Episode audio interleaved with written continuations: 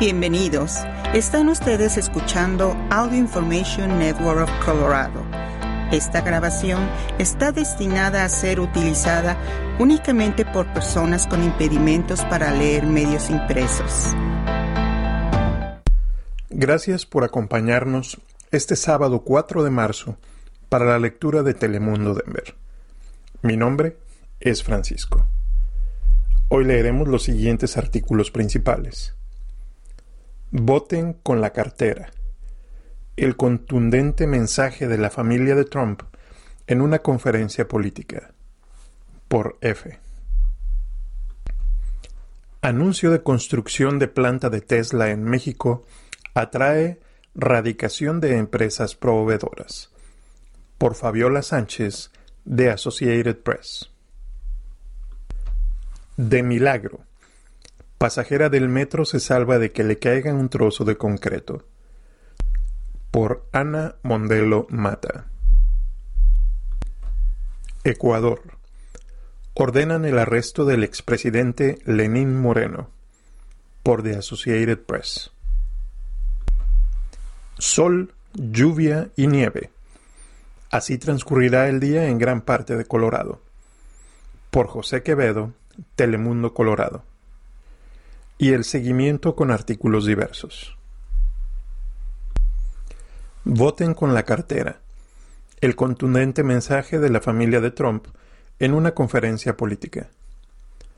Las expresiones fueron realizadas por Donald Trump Jr., vicepresidente ejecutivo de la organización Trump, el entramado empresarial de su padre, instando a ejercer un patriotismo tanto político como económico.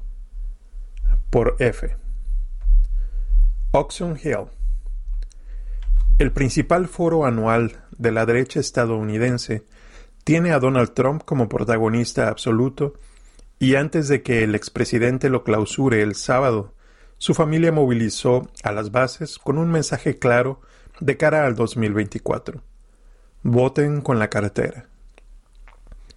En el escenario del Centro de Convenciones del National Harbor, en las afueras de Washington, donde se reúne la Conferencia de Acción Política Conservadora, CPAC, estuvieron su hijo Donald Trump Jr., la novia de este, y ex asesora de Trump, Kimberly Guilfoyle, y su también ex asesora Lara Trump, mujer de su hijo Eric.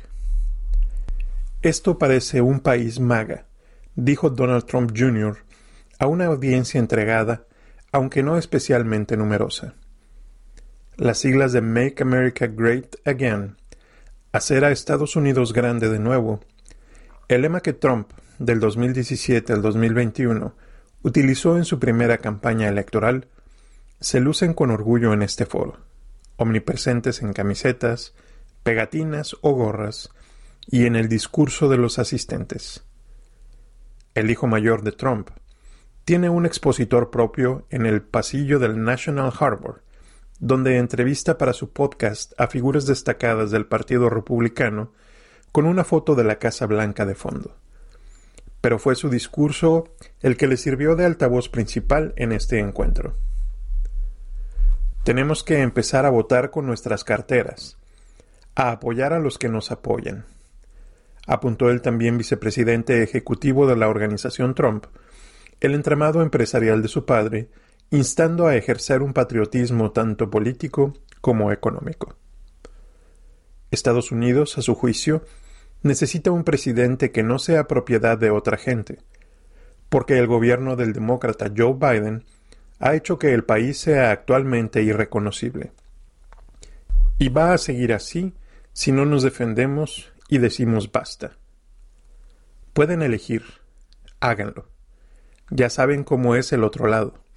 Sostuvo recordando que, a menos que su movimiento retome el poder en 2024, no podrá implementar su agenda y estará en manos de un partido que, entre otros reproches, ha instrumentalizado el COVID-19 y a la pandemia. Para su novia, Kimberly Guilford, el único objetivo de los demócratas es destruir la vida de la gente. Nosotros vamos a decir no a la apertura de fronteras, al caos, a los ataques de la independencia energética de Estados Unidos, a rendirnos ante los alarmistas climáticos, al gasto imprudente y a convertir nuestras escuelas en un adoctrinamiento de extrema izquierda, sostuvo la también exfiscal. Todos los presentes en este encuentro, inaugurado el miércoles, tienen para Biden, dijo, el mensaje de que es hora de poner a Estados Unidos primero. Porque cuando los demócratas están al frente, el crimen aumenta y la calidad de vida disminuye. Estamos hartos de que nos digan que nosotros somos el problema solo por denunciarlo, aunque puede resultar un alivio pensar que su comportamiento es simplemente una cuestión de incompetencia. La verdad es que el daño que están infligiendo es intencional, afirmó Guilfoyle. El alegato conjunto de la familia Trump se produce un día después de que el Departamento de Justicia indicara que el exmandatario no tiene inmunidad absoluta ante las demandas civiles presentadas por policías y miembros del Congreso que buscan hacerlo responsable por los daños físicos y psicológicos sufridos por el asalto al Capitolio el 6 de enero del 2021. Pero el foco de su hijo y de sus dos nueras estuvo puesto en el futuro. Nuestra batalla para salvar a Estados Unidos acaba de comenzar. ¿Estamos preparados para sacar a Joe Biden de la Casa Blanca? No puedo pensar en nadie mejor para ser el cuadragésimo séptimo presidente de los Estados Unidos que en mi suegro, dijo Lara Trump. Su intención instó a tener confianza en esa eventual victoria. No hay que olvidar que hace seis años nadie apostaba por que Donald Trump llegaría a presidente. La gente pensó que era broma, un golpe publicitario, y cuando lo logró, esa misma gente trabajó horas extras para deshacerse de él e interponerse en su camino. Y a pesar de todo, concluyó, mirad lo que logró. Anuncio de construcción de planta de Tesla en México atrae erradicación de empresas proveedoras. El proyecto llevará una inversión de más de seis mil millones de dólares y una vez terminado, generará unos 6.000 empleos directos en Nuevo León. Por Fabiola Sánchez, de Associated Press. Ciudad de México.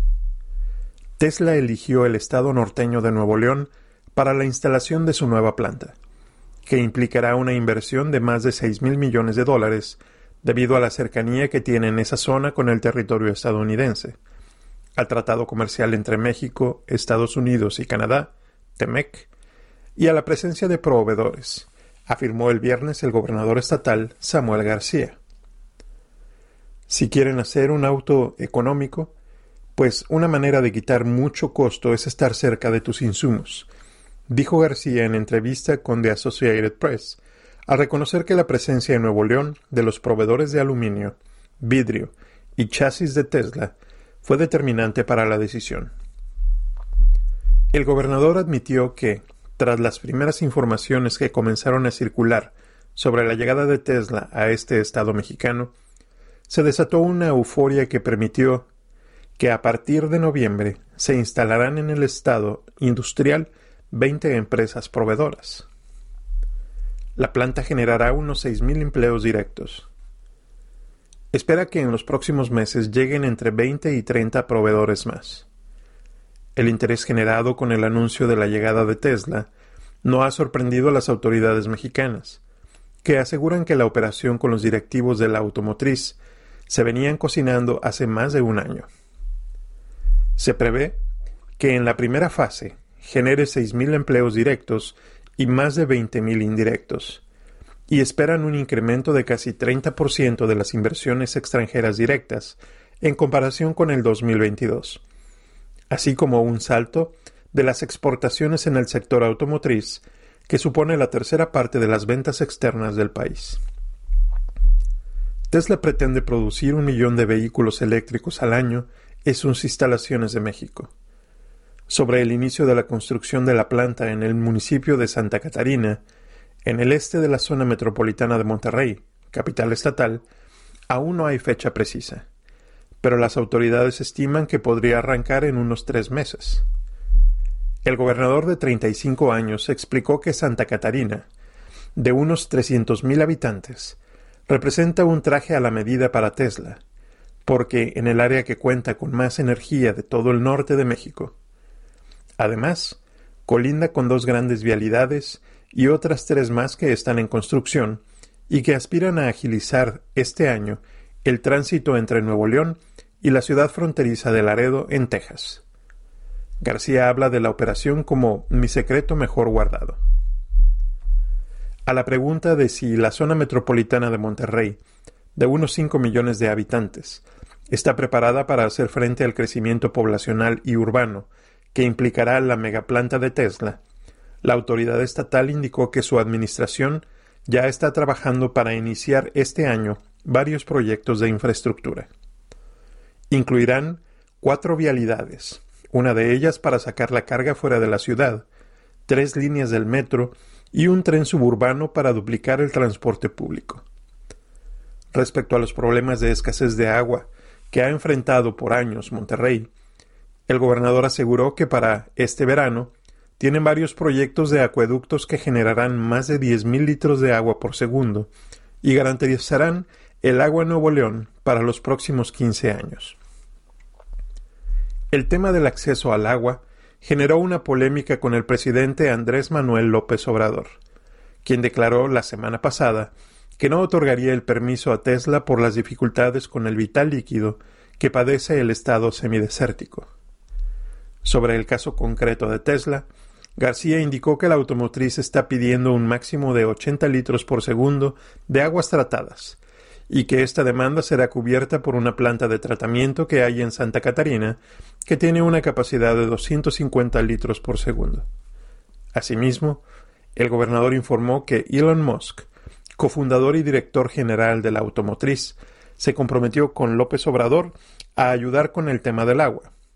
Ofreció traer una empresa que tiene unos taladros de última generación para la exploración de pozos acuíferos, aclaró García. De milagro.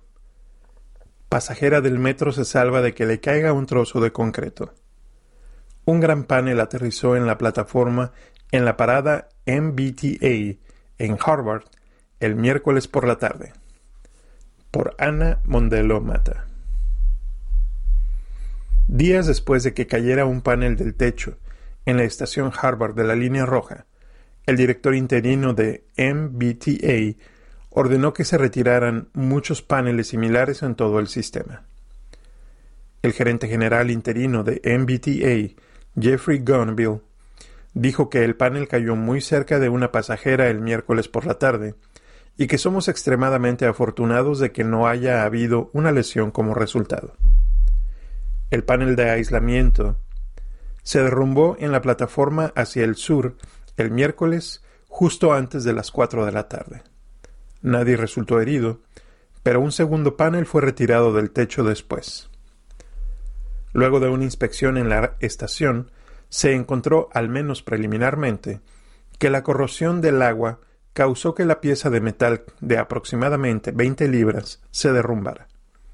Los paneles en las estaciones de todo el sistema se retirarán donde solo tenga un uso estético, ya se han eliminado alrededor de 10 en la estación Harvard y una auditoría completa de los techos de las instalaciones en la terminal llevarán algunas semanas, dijo Gonaville. Ecuador. Ordenan el arresto del expresidente Lenín Moreno.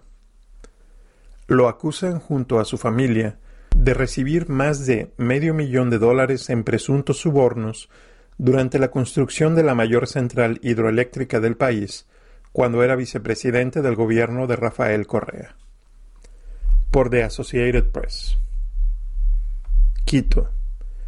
La Fiscalía General de Ecuador pidió el viernes el arresto domiciliario para el expresidente Lenín Moreno, a quien acusó, junto a su familia, de recibir más de medio millón de dólares en presuntos sobornos durante la construcción de la mayor central hidroeléctrica del país cuando era vicepresidente del gobierno de Rafael Correa. En la audiencia de formulación de cargos, el fiscal general, Diana Salazar, también requirió la prisión preventiva a otros 36 imputados, entre ellos la esposa, la hija, dos hermanos y dos cuñados del exmandatario de 69 años. Según la tesis fiscal, también se beneficiaron de este dinero ilícito derivado de la construcción de la central hidroeléctrica Coca-Codo Sinclair, ubicada en la Amazonia. Lo acusan de recibir sobornos cuando era vicepresidente.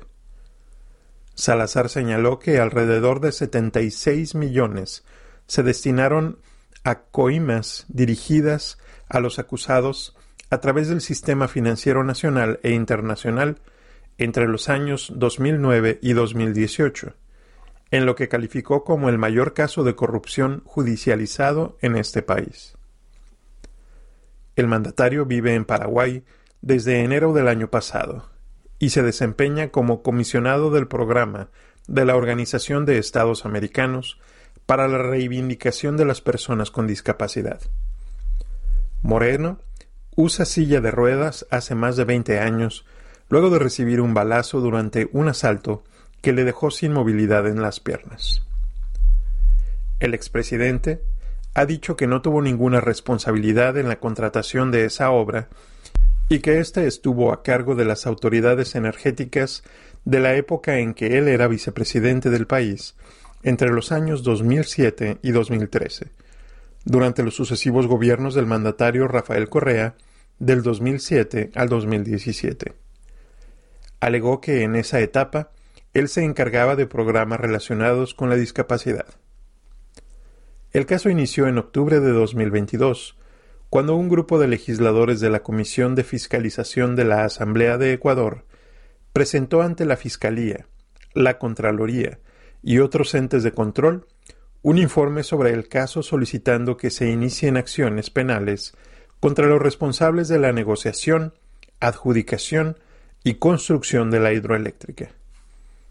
La central hidroeléctrica Coca-Codo Sinclair entró en operaciones en 2016 tras seis años de iniciada su construcción. Cuenta con una potencia de 1.500 megavatios y está ubicada entre las provincias amazónicas de Napo y Sucumbios.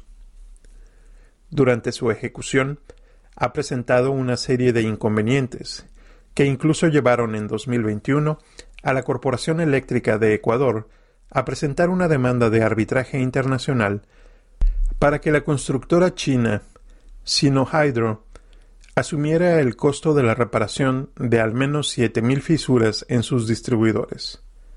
La demanda está a la espera de resolución.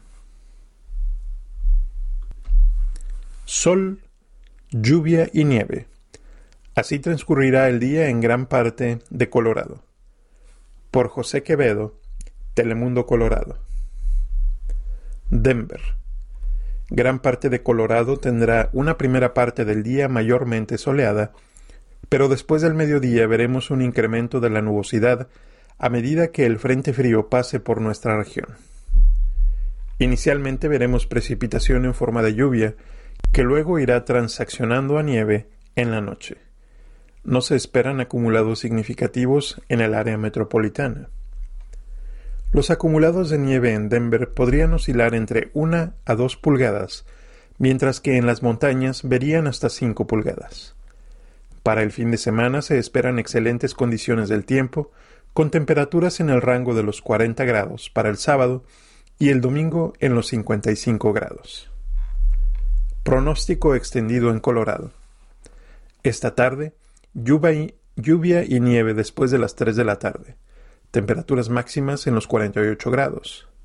Esta noche, nieve antes de las 11 de la noche, temperaturas mínimas en el rango de los 20 grados.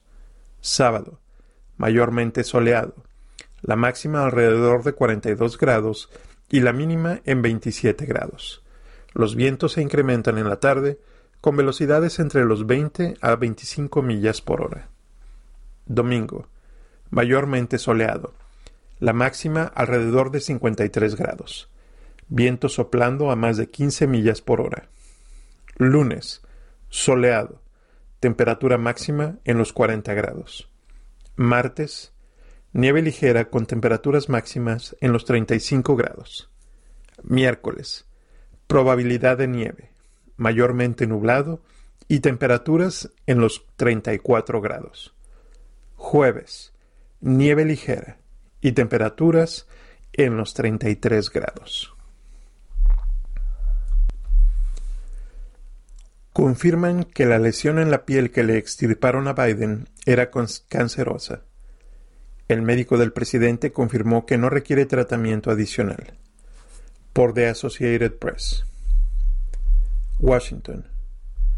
Una lesión en la piel que le fue extirpada al presidente Joe Biden del pecho el mes pasado era un carcinoma de célula basal, una forma común de cáncer de piel, dijo su médico el viernes, y añadió que no se requiere tratamiento adicional.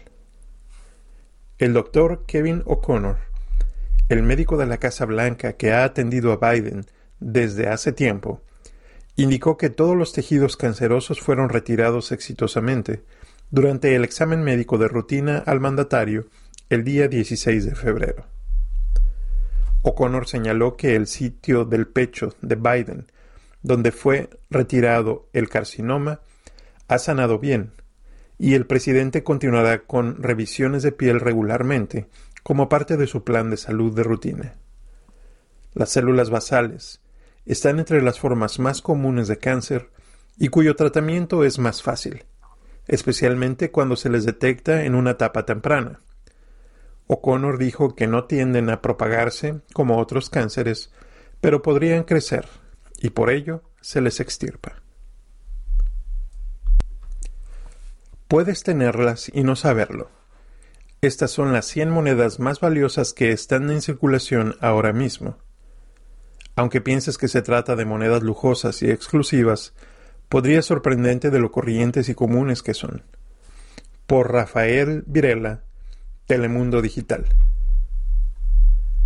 Ante la dominante tendencia de personas ansiosas por conocer si les pertenecen los famosos centavos que valen miles, Finalmente podrás verificar tu propio bolsillo para transformar tu dinero en una fortuna. El portal de valoristas de monedas cointrackers.com reveló la guía de precios de cambio de bolsillo de 2023 con las 100 monedas más valiosas que se encuentran actualmente en circulación. Esta guía de precios de cambio de bolsillo detalla los hallazgos de monedas que valen la pena y que probablemente tengas en tu casa. Revisa los cojines de tus asientos, las pilas de cambio y el cambio misceláneo de tus compras en efectivo con las monedas más fáciles para construir una conexión. Pero todo lo que necesitarás es tiempo.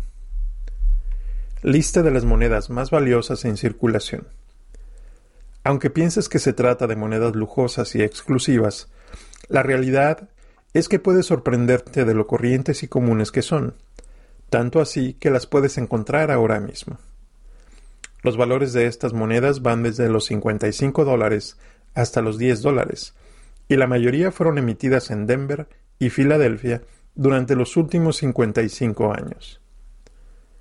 Esta lista está en orden de las más a menos costosas e incluye las monedas de prueba, las emisiones especiales, las conmemorativas y similares. Mira las 100 monedas en circulación más valiosas a continuación, según cointrackers.com. ¿Cuál es la moneda más valiosa y cómo puedo conseguirla?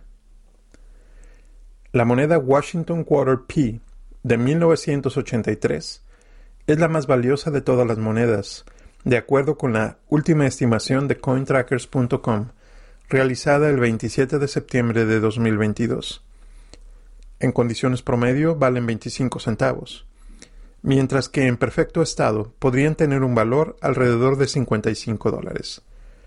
¿Te imaginarías multiplicar las monedas que tienes? Al momento, se han producido aproximadamente 673.535.000 copias, y tú podrías tener una.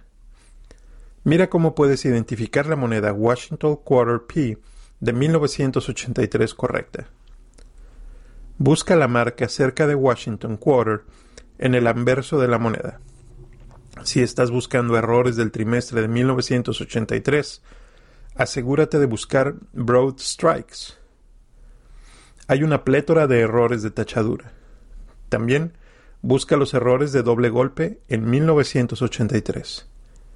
Recuerda que los errores más populares para las monedas de 25 centavos en 1983 son Double Die y Broad Strikes. Cada moneda tiene sus detalles distintivos, por lo que deberás empaparte de la fascinante historia de cada una para poder crecer tu dinero. Mucha suerte en tu búsqueda. Planean llevar a hipopótamos de la hacienda que era de Pablo Escobar a India y México. Se estima que unos 70 de estos animales serán trasladados para controlar su población. Bogotá.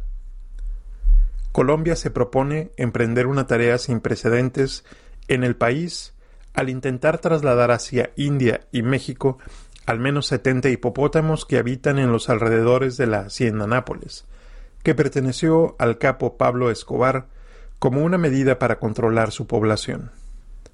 Los hipopótamos, territoriales y de hasta tres toneladas, se han extendido mucho más allá de la hacienda Nápoles ubicada a 150 millas de Bogotá, pero por el río Magdalena. Las autoridades ambientales calculan que hay un aproximadamente 130 ejemplares, y dada su capacidad reproductiva y ausencia de depredador natural, podrían llegar a ser 400 en ocho años. Estiman que en la hacienda existen unos 130 ejemplares. El plan para llevarlos hacia India y México se ha ido consolidando desde hace más de un año, según dijo el jueves a The Associated Press Lina Marcela de los Ríos Morales, gerente de protección y bienestar animal de la Secretaría de Ambiente en Antioquia. Primero, relató la funcionaria, deben capturarlos atrayéndolos con comida y luego llevar a cada individuo en un huacal, una especie de contenedor de hierro para ser trasladados en camiones por tierra en un trayecto de 100 millas hasta el Aeropuerto Internacional José María Córdoba de Río Negro, desde donde partirán hacia India o México. Es posible. Nosotros ya tenemos experiencia reubicando hipopótamos en zoológicos a nivel nacional, indicó a través de un video difundido el jueves a la prensa David Echeverry López, vocero de Cornare, la autoridad ambiental de la zona que se encargaría de hacer el proceso. Uno de los mayores problemas que tiene el traslado de los hipopótamos es el elevado costo de la operación. El plan consiste en enviar 60 hipopótamos al Greens Zoological Rescue and Rehabilitation Center en Gujarat, India, que según de los ríos Morales asumiría el costo de los contenedores y el traslado aéreo. Otros diez ejemplares irán a zoológicos y santuarios de México, como el Ostoc, ubicado en Sinaloa. Trabajamos con Ernesto Zazueta, que es el presidente de Santuarios y Zoológicos de México, que es quien hace enlace con diferentes países y manejan ellos sus rescates, aseguró la funcionaria. Dadas las proporciones de cada hipopótamo, intentarán capturar ejemplares jóvenes que todavía no hayan llegado al peso máximo de su edad adulta para lograr enviar en cada avión 30 individuos. Sin embargo, aún están en trámite los permisos que debe conceder el Ministerio de Ambiente en Colombia para iniciar el proceso. La meta es lograr los traslados en el 2023.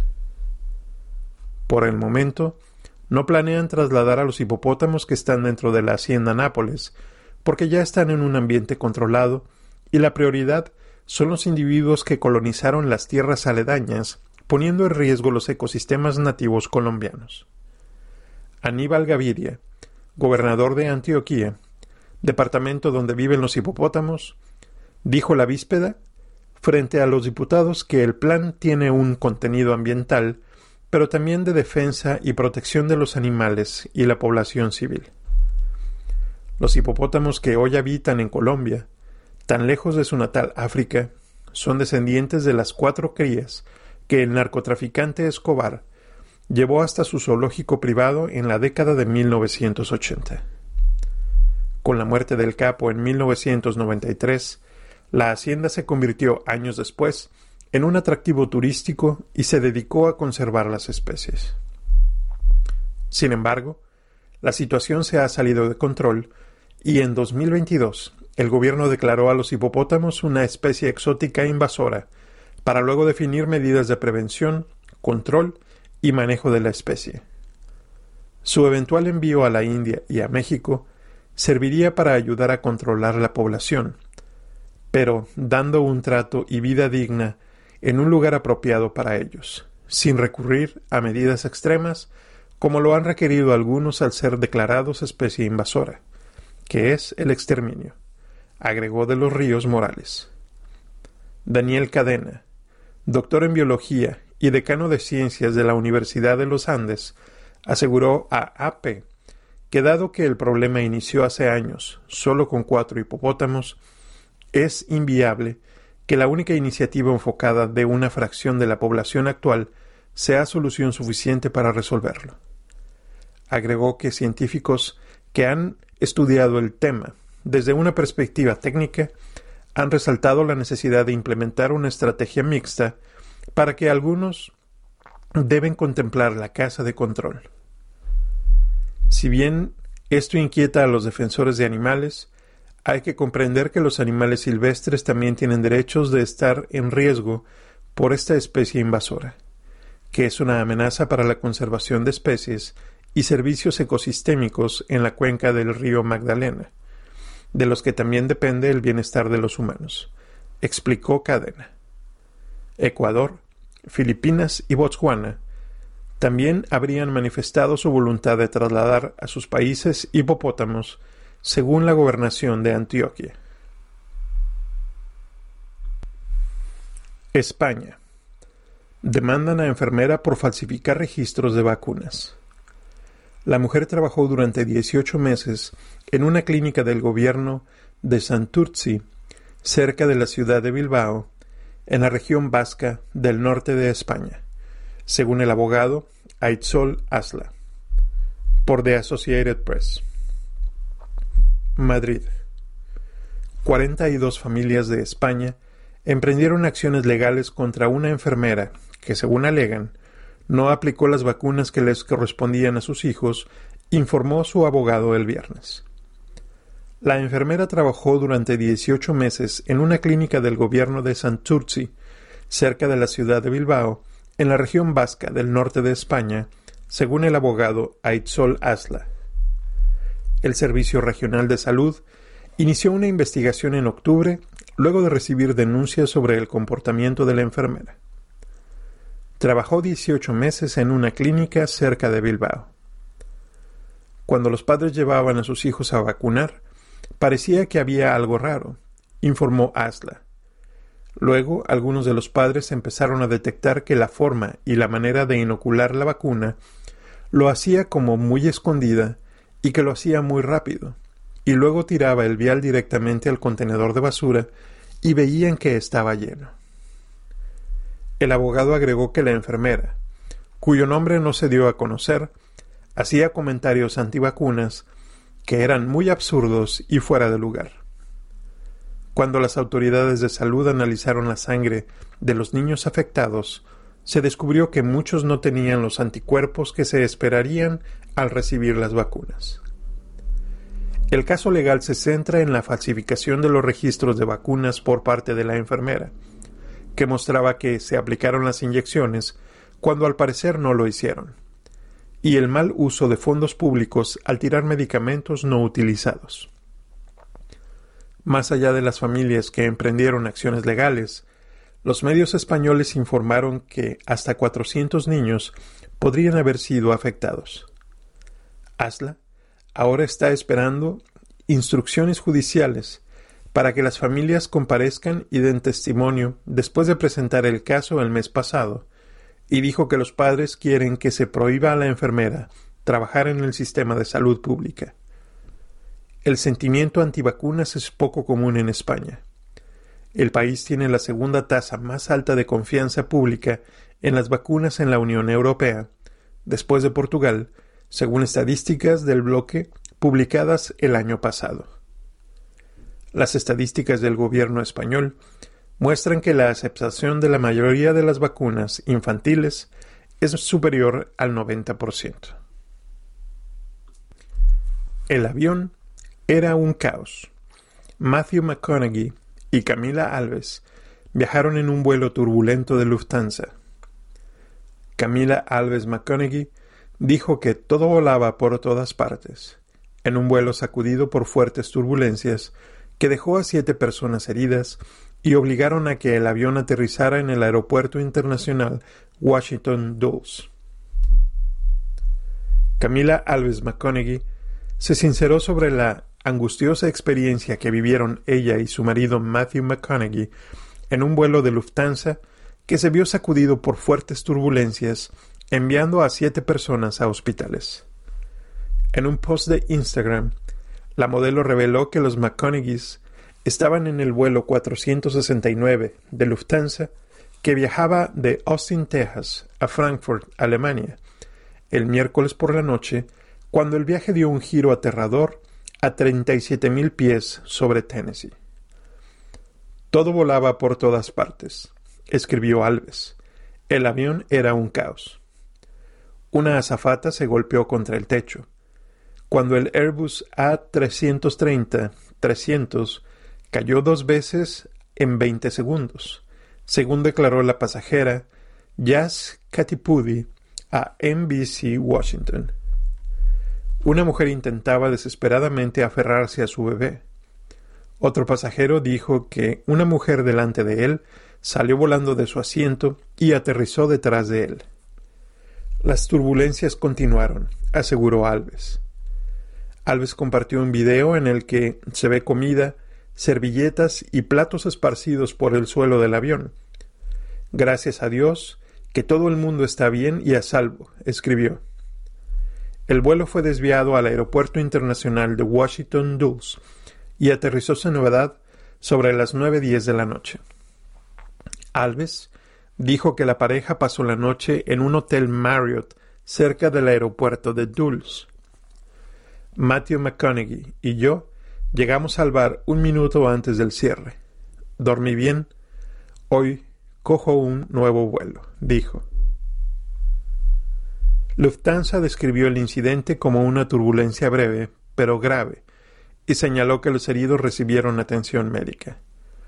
Todos los pasajeros fueron reubicados en otros vuelos, y el avión regresó a Alemania sin pasajeros a bordo, según Lufthansa. Lufthansa lamenta las molestias causadas a los pasajeros.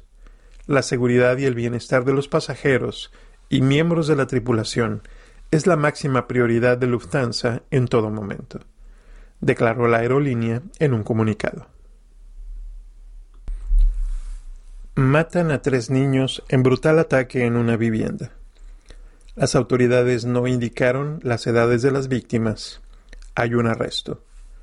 Por Telemundo 39. Dallas. Las autoridades del condado Ellis anunciaron la muerte de tres niños durante un ataque en una residencia en Italy, un pueblo al sur de Dallas. Los hechos ocurrieron en la cuadra 300 de South Harris Street en Italy, Texas.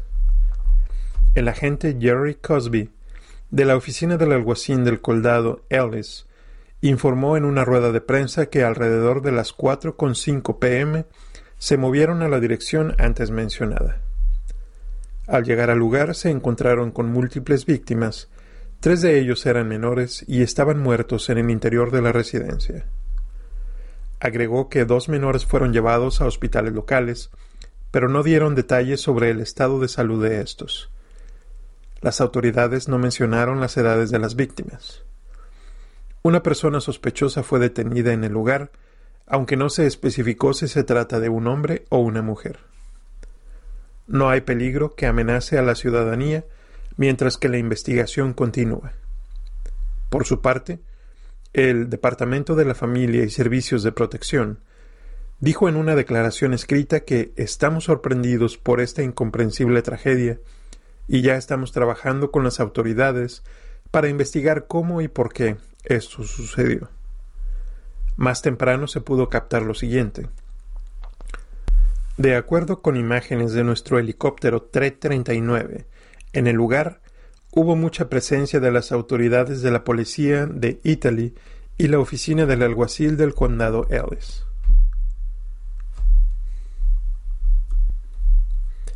Enfrenta cargos mujer que arremetió contra trabajadores de pizzería por tener la televisión en español. La mujer deberá responder por los cargos sometidos una vez que la citen en la corte. Por Rita Portela. Una mujer de Pensilvania enfrenta cargos por haber atacado verbalmente al dueño y otros trabajadores de una pizzería hispana en Hatboro, Montgomery County. Se trata de Rita Billow, de 55 años, quien el pasado viernes 23 de febrero hizo un pedido a Amy's Family Pizzeria y se molestó porque los trabajadores tenían el, televisor con la programación en español. Mira el video viral del ataque verbal aquí.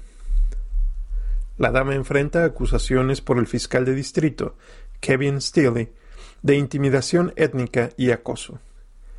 El próximo paso será establecer una cita en corte para que la acusada comparezca.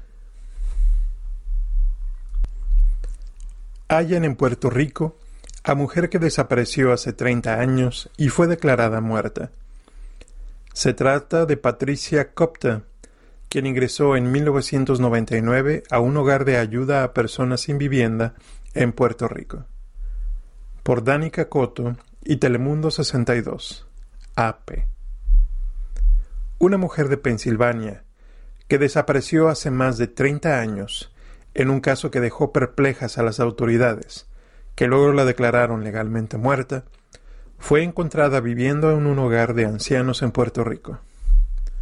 Patricia Copta dejó atrás a un esposo y hermanos y deambuló por el norte de Puerto Rico por un tiempo antes de que la llevaran como una persona necesitada al hogar de cuidado de adultos en 1999, según los detalles anunciados en una conferencia de prensa esta semana en Ross Township, donde una vez vivió. Copta, una vez conocida como predicadora callejera en su ciudad natal, inicialmente mantuvo un pasado en secreto mientras estaba en Puerto Rico, pero comenzó a divulgar detalles a medida que sufría progresivamente de demencia dijo el subjefe de policía del municipio de Ross, Brian Colhep. Para el año pasado, un trabajador social en el hogar tenía suficiente información para alertar a las autoridades sobre la mujer de 83 años. Una prueba de ADN confirmó su identidad, dijo Colhep. No lo creía. Fue un shock total, dijo su hermana sobreviviente Gloria Smith, Realmente pensamos que estaba muerta todos estos años. No lo esperábamos, y fue un gran shock descubrir que estaba viva, y estamos muy felices, y espero poder ir a verla. Su esposo Bob Copta y Gloria Smith, de, de 78 años, brindaron detalles de la vida de Copta en la conferencia de prensa y en entrevistas telefónicas el viernes con The Associated Press. Patricia Copta había sido apodada La Gorrión debido a su complexión delgada, y a menudo frecuentaba estacionamientos y carreteras concurridas en la comunidad mayoritariamente residencial de unos 31.000 habitantes al norte de Pittsburgh, donde advertía a los transeúntes y automovilistas sobre el fin del mundo. Pero antes de comenzar a predicar, Copta era una estudiante sobresaliente que se convirtió en modelo e instructora de baile. Después de graduarse de la escuela secundaria, trabajó en finanzas en una empresa de placas de vidrio en Pittsburgh y asistía semanalmente a eventos de baile de salón según su familia. Ella solía vacacionar en Puerto Rico con sus amigos antes de casarse, recordó Smith. Le encantaba el océano, la playa, el cálido sol dijo Smith a AP. Smith dijo que su hermana renunció a su trabajo en la compañía de vidrio después de diez años, debido a las migrañas que los médicos atribuyeron al estrés.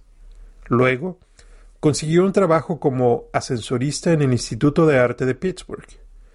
Fue entonces cuando los miembros de la familia notaron un cambio en ella.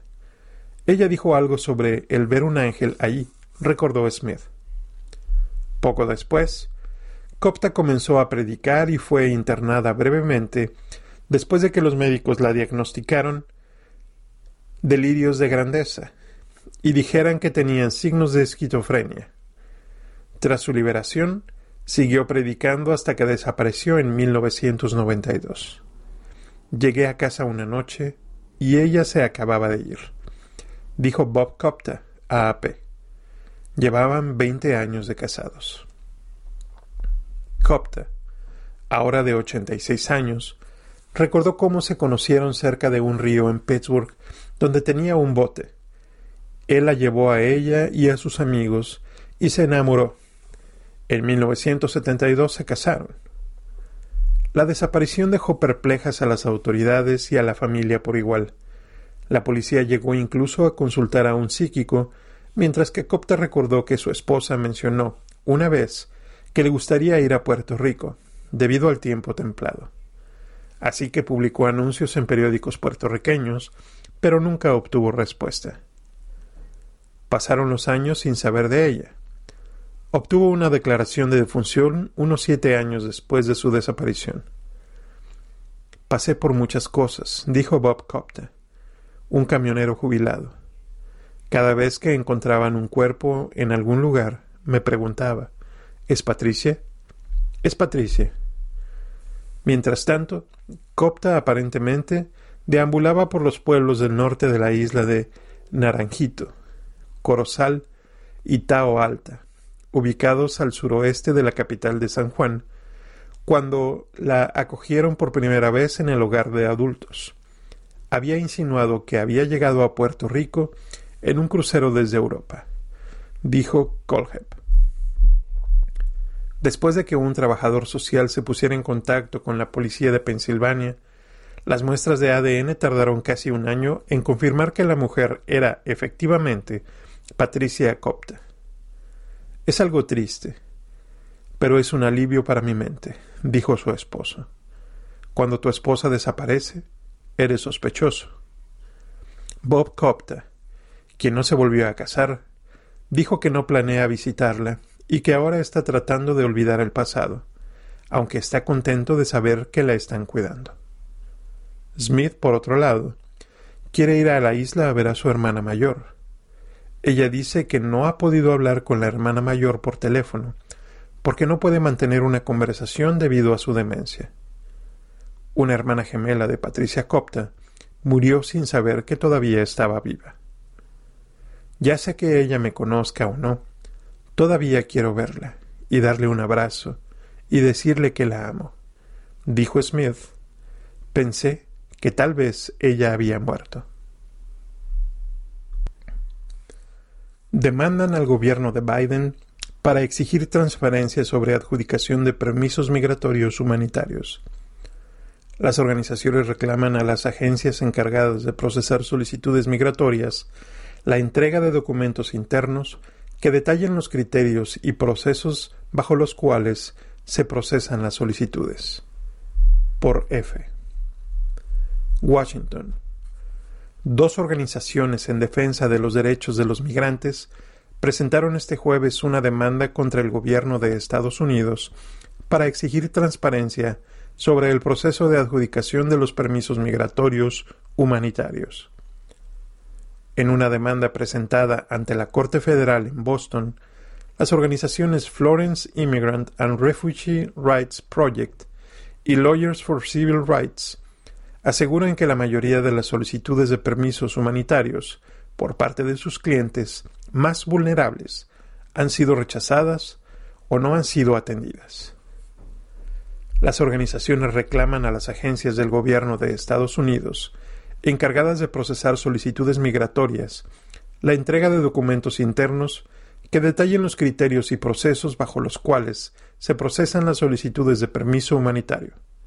De acuerdo con los documentos presentados en la Corte.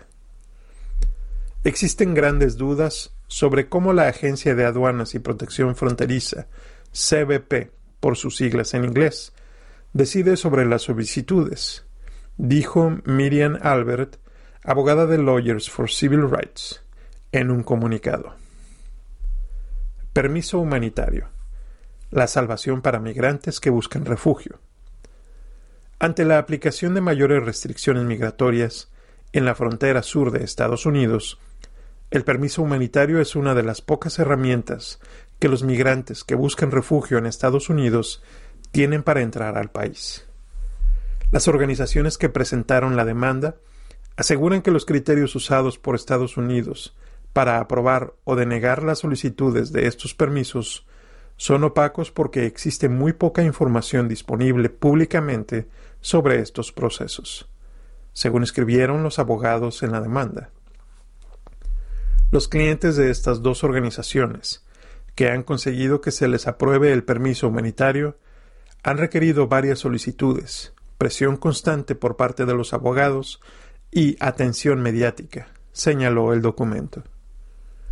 La página web del Servicio de Inmigración y Ciudadanía de Estados Unidos lo define como un permiso humanitario para entrar de manera temporal a Estados Unidos para individuos que lo necesiten por razones humanitarias urgentes, una emergencia convincente o beneficio público al país.